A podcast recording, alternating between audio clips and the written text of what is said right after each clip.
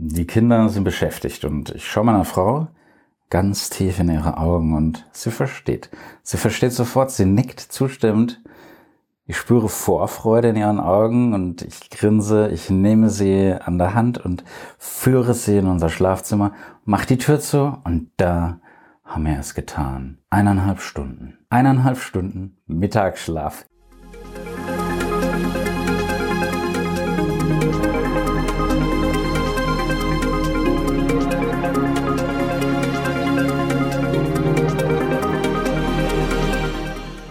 Herzlich willkommen bei Revolution Pharmacy. Hier ist der Jan und heute möchte ich über Müdigkeit reden und zwar insbesondere im Zusammenhang mit der Pandemie, ähm, nicht Post-Covid, sondern tatsächlich Impfen und Narkolepsie. Was ist da dran? Wir haben da immer mal wieder äh, Studien und Berichte, die ähm, zitiert werden, die teilweise ja, sehr emotional, auch zu Recht äh, diskutiert werden. Und da möchte ich natürlich hier so ein bisschen hier Sachlichkeit reinbringen, aber es auch äh, schön äh, euch verpacken, damit ihr das mal so wirklich versteht.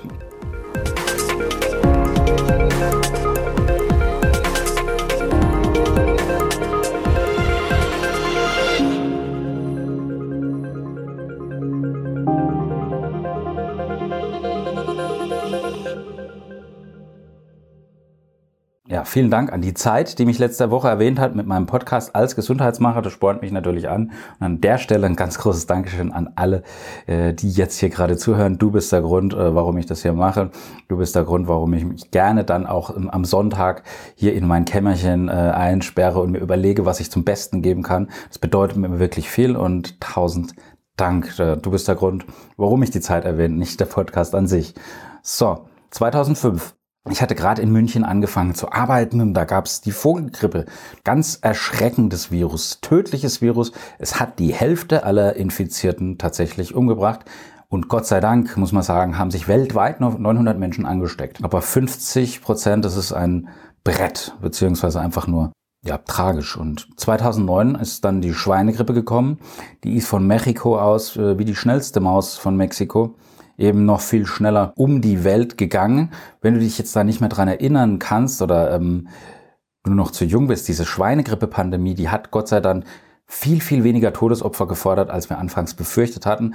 Es starben weltweit knapp 20.000 Menschen. 20.000 Menschen ist, sind 20.000 zu viel, aber ja, wenn ich das hier jetzt gerade hier ins Mikro spreche oder du das gerade hier im Knopf im Ohr hast, dann äh, haben wir hier schon sechsstellige Zahlen zu beklagen alleine in Deutschland und nicht weltweit. Ja, weil wir wissen es mittlerweile nun alle, wie so eine Pandemie ist. Man kann es am Anfang sehr, sehr schwierig einschätzen, wie schlimm das Ganze denn wird oder werden könnte. Wir haben es mit einem ganz, ganz neuen Virus zu tun. Und ja, wenn es nicht so neu wäre, dann wüssten wir ja auch, wie wir damit umgehen sollten. Die Schweinegrippe, die war viel ansteckender als die Vogelgrippe und weltweit haben sich 200 Millionen Menschen damals infiziert. Das hieß als logische Konsequenz, weil man damals eben auch nicht wusste, was kommt. 200 äh, Millionen Menschen, die Hälfte, du willst es nicht ausdenken. Impfstoff. Und zwar so schnell wie möglich ein Impfstoff. Und in dem Fall war es natürlich ein Glück, dass ganz, ganz viele Firmen schon weltweit damit beschäftigt waren, Grippeimpfstoffe herzustellen. Und dann haben eben die meisten Hersteller kurzfristig die Produktion eben auf Schweinegrippeimpfstoff umstellen können. Und das Impfen hat in den verschiedensten Ländern dann ganz, ganz schnell begonnen. Und dann kam die Narkolepsie um die Ecke. Wenige Monate nach der Impfung hat man was Beunruhigendes festgestellt.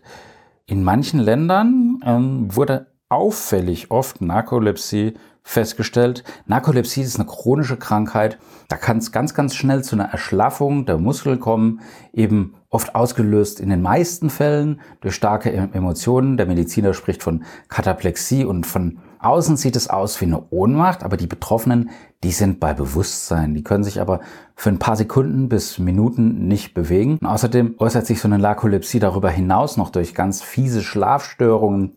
Du bist tagsüber unfassbar müde und nachts hast du große Schwierigkeiten einzuschlafen. Und die Symptome, die sind für Betroffene eine ganz, ganz krasse Einschränkung oder Behinderung im Alltag. Und Autofahren, das ist ja auch schon bei extremer Müdigkeit gefährlich. Aber stell dir einfach mal vor, ein Idiot nimmt ja dann noch die Vorfahrt. Ja, was ist dann? Du regst dich auf. Du regst dich so sehr auf, dass du eben buchstäblich zusammenklappt. Auch sowas äh, beobachten wir in den letzten zwei Jahren auch häufiger, was kein Wunder ist. Man hat dann in Skandinavien, und zwar in Finnland waren es 14 und in Schweden mindestens sechs Fälle von Narkolepsie nach der Schweinegrippeimpfung beobachtet. Und das war natürlich und sollte auch immer natürlich ähm, Grund sein und Grund genug sein, mehrere Studien zu starten, um hier einen möglichen Zusammenhang zu überprüfen.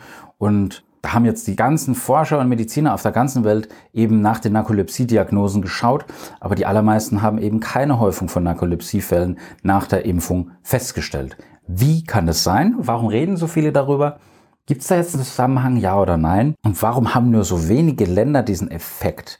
Und ähm, da hat man etwas genauer nachgeschaut und ähnlich wie bei der Corona-Pandemie gab es da eben auch mehrere zugelassene Impfstoffe von natürlich verschiedenen Firmen. Und in den Ländern, in denen Narkolepsie jetzt deutlich häufiger auftrat, wie zum Beispiel jetzt in ja, Finnland, Schweden, aber auch in Irland, da ist ein ganz spezifischer Impfstoff verwendet worden, und zwar Pandemrix von der Firma GlaxoSmithKline. Da wirst jetzt sagen, okay, Haken dran, das ist das böse Pandemrix, ja und nein. Ähm, ich könnte einfach sagen, es ist der Impfstoff. Aber es kamen auch Daten aus Peking, Taiwan und in der chinesischen Hauptstadt war so gut wie keiner geimpft und die äh, Grippe ist da wirklich durchgepeitscht. Die ist da wirklich durchgepeitscht, äh, schneller als du es dir vorstellen kannst und ziemlich jeder war infiziert. Gleichzeitig hat man dann eben in China trotzdem ganz, ganz äh, deutlich sehen können, dass die Narkolepsiefälle steigen. Auch in Taiwan, da ist zwar geimpft worden, aber eben nicht mit Pandemrix, sondern mit einem anderen Impfstoff. Man hat eben aber auch, und das ist anders, einen starken Anstieg an Narkolepsiefällen beobachtet, aber vor der Impfung. Vor der Impfung. Man hat also herausgefunden, dass nicht nur eine Impfung mit Pandemrix eine Narkolepsie auslösen kann, sondern auch die Schweinegrippe an sich. Also sowohl Pandemrix als auch Schweinegrippe an sich kann eben diese Narkolepsie auslösen.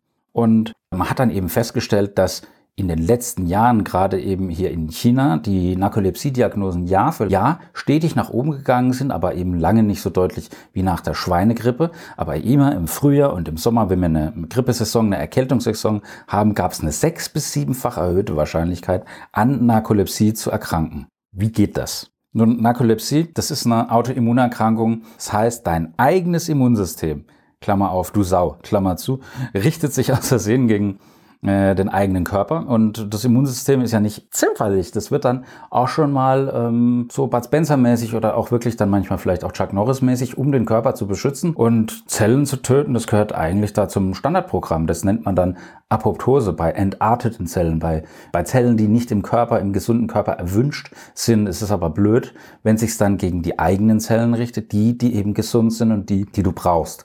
Und bei der Narkolepsie ist es so, da tötet das Immunsystem ganz bestimmte Hirnzellen, die einen bestimmten Botenstoff produzieren. Hypokretin heißt der. Und wenn du zu wenig Hypokretin hast, dann äh, ist es sehr wahrscheinlich, dass du Narkolepsie hast. Da gibt es ähm, gute Zusammenhänge, die studientechnisch bewiesen sind. Also das heißt, man muss jetzt davon ausgehen, dass es ein paar Grippeviren gibt. Es gibt natürlich mehrere Risikofaktoren, die entscheidend dafür sind, wer betroffen ist. Also eben genetische Prädisposition und, und, und aber dass eben diese Grippeviren teilweise auch Hypokretin produzierende Hirnzellen töten. Das ist natürlich doof. Ähm, und bei der Schweinegrippe ist das Risiko dafür anscheinend besonders stark erhöht. Wie das jetzt genau Narkolepsie auslösen kann, also das Schweinegrippevirus, das ist äh, bisher noch nicht, ist ins allerletzte Detail aufgeklärt. Das ist aber bei Pandemrix eben auch nicht. Und die plausibelste Methode, die ist, naja, stell dir vor, Du hast doch bestimmt schon mal so eine harmlose Schwebfliege gesehen, die dann vorgibt, eine Wespe zu sein. Also so schwarz-gelbe Streifen hat. Du denkst, oh Gott, das ist eine Wespe. Und dann siehst du, ach, das ist nur eine Schwebfliege. Das ist so wie bei den äh, Influencern äh, auf Instagram oder sonst, wo die dann drei Filter drauflegen, die Sonne gut machen, sich totschminken und irgendwelchen Fame oder irgendwelche Relevanz vortäuschen. Das ist diese molekulare Mimikrie, nennt man das das ist eben das, was wir aus dem Tierbereich haben. Ja, also dann lieber doch eine Schwebfliege als der ein oder andere Influencer. Und das ist einfach ein Täuschungsversuch von einem Krankheitserreger. Der will deinem Immunsystem vorgaukeln, ein Teil von deinem eigenen Körper zu sein. Und ein Virus kann ja auf seiner Oberfläche ganz bestimmte Sequenzen von Proteinen tragen, die äh, Bestandteilen vom Wirtskörper ganz, ganz ähnlich sind. Und wenn der Plan dann aufgeht, dann sagt sich dein Immunsystem, na ja, der gehört zu uns, äh, lass mal den mal in Ruhe, da kann ja nichts passieren. Aber wenn das nicht richtig funktioniert, dann, ja, dann entwickelt das Immunsystem nicht nur eine Abwehr gegen das Virus, sondern auch gegen die körperähnlichen Bestandteile. Und das ist dann richtig blöd. Also die körperähnlichen Bestandteile, äh, mit denen eben das Virus geschmückt ist.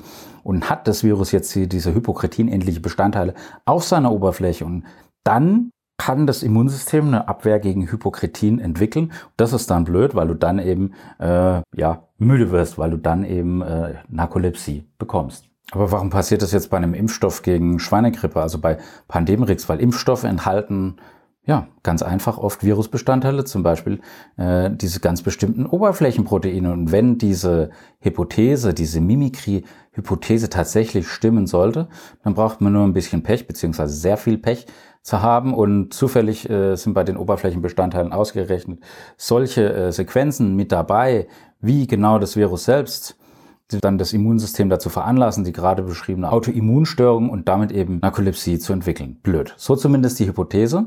Und egal, ob sich diese Hypothese jetzt entwickelt durch weitere Forschung, äh, ob die sich bestätigt oder nicht, ganz gleich, dass jetzt ein Impfstoff gegen Schweinegrippe die Narkolepsie ausgelöst hat, das steht fest. Das ist unumstritten. Bei etwa einem von 16.000 Impfungen mit Pandemrix ist Narkolepsie als Autoimmunfolgeerkrankung aufgetreten. Einer von 16.000. Und über die Jahre ist dann die Narkolepsie-Geschichte so ziemlich in Vergessenheit geraten, bis sie uns jetzt wieder in den letzten zwei Jahren vermehrt beschäftigt. Leider. Jetzt ist Narkolepsie natürlich eine Nebenwirkung, die sich erst viel später bemerkbar macht. Ähm, ja und nein. Oder Narkolepsie durch die Schweinegrippeimpfung wird als Langzeitfolge bezeichnet, weil es eben eine chronische Krankheit ist. Aber die Symptome, die treten schon wenige Wochen nach der Impfung auch. Und die Erfahrung mit den anderen Impfstoffen, die zeigt auch, wenn die Symptome nicht innerhalb von zwei bis drei Monaten nach der Impfung auftreten, dann ist die Wahrscheinlichkeit, dass später noch welche kommen, sehr, sehr klein. Und man kommt dann, äh, zweifelsohne und folgerichtig, in der Risikobetrachtung dann an den Punkt, wo es sich nicht einfach länger rechtfertigen lässt, jetzt eine rettende, wirklich rettende Impfung zurückzuhalten. Und ähm, bei Corona sollte das jetzt ziemlich jedem einleuchten. Tut es ja auch dem Großteil der Bevölkerung. Natürlich können wir noch ein Jahr weiter testen, um zu schauen, ob es im Jahr plötzlich doch noch was Unerwartetes passiert. Aber wenn das nie der Fall ist, was wenn doch? Na, ähm, Studien mit 10.000 Menschen haben seit Monaten Wirksamkeit, Sicherheit gezeigt, die Unbedenklichkeit der Impfstoffe. Es wäre unverantwortlich, äh, wegen eventueller, sehr, sehr seltener Nebenwirkungen oder unwahrscheinlicher, sehr viel später auftretender Komplikationen das Coronavirus einfach noch weiter wüten zu lassen.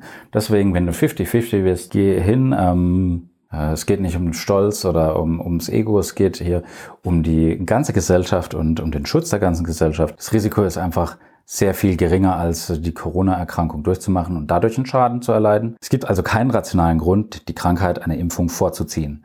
Und im Klartext heißt das aber auch alles, ähm, die Impfstoffe, die werden immer natürlich mit einem Restrisiko für eventuelle seltene Nebenwirkungen zugelassen. Auch das möchte ich nicht verheimlichen. Aber eins von 16.000, mein Gott, ähm, das ist eine gute Quote. Natürlich jeder, der davon betroffen ist, blöd. Um, nur ich lese davon etwas weniger in der Zeitung eben als von äh, Toten äh, durch Corona oder eben Langzeitschäden von Corona. Ja, habe ich doch über Corona gesprochen, aber nichtsdestotrotz, ja, wie war das? Äh, unser Mittagsschlaf. Er war intensiv, er war fest. Meistens brauche ich danach einen doppelten Espresso und ein kleines Stückchen dunkle Schokolade, um wieder bei Sinnen zu sein, frische Luft ab zur Arbeit wieder und dann geht's. Wir hören uns nächste Woche. Vielen lieben Dank fürs Zuhören. Danke, dass du ein Abo und ein Like da lässt, uns weiterempfehlt. Um, habt einen guten Start in die neue Woche. Am anderen Ende war der Jan. Zieht die Mundwinkel nach oben. Love, Peace, Bye.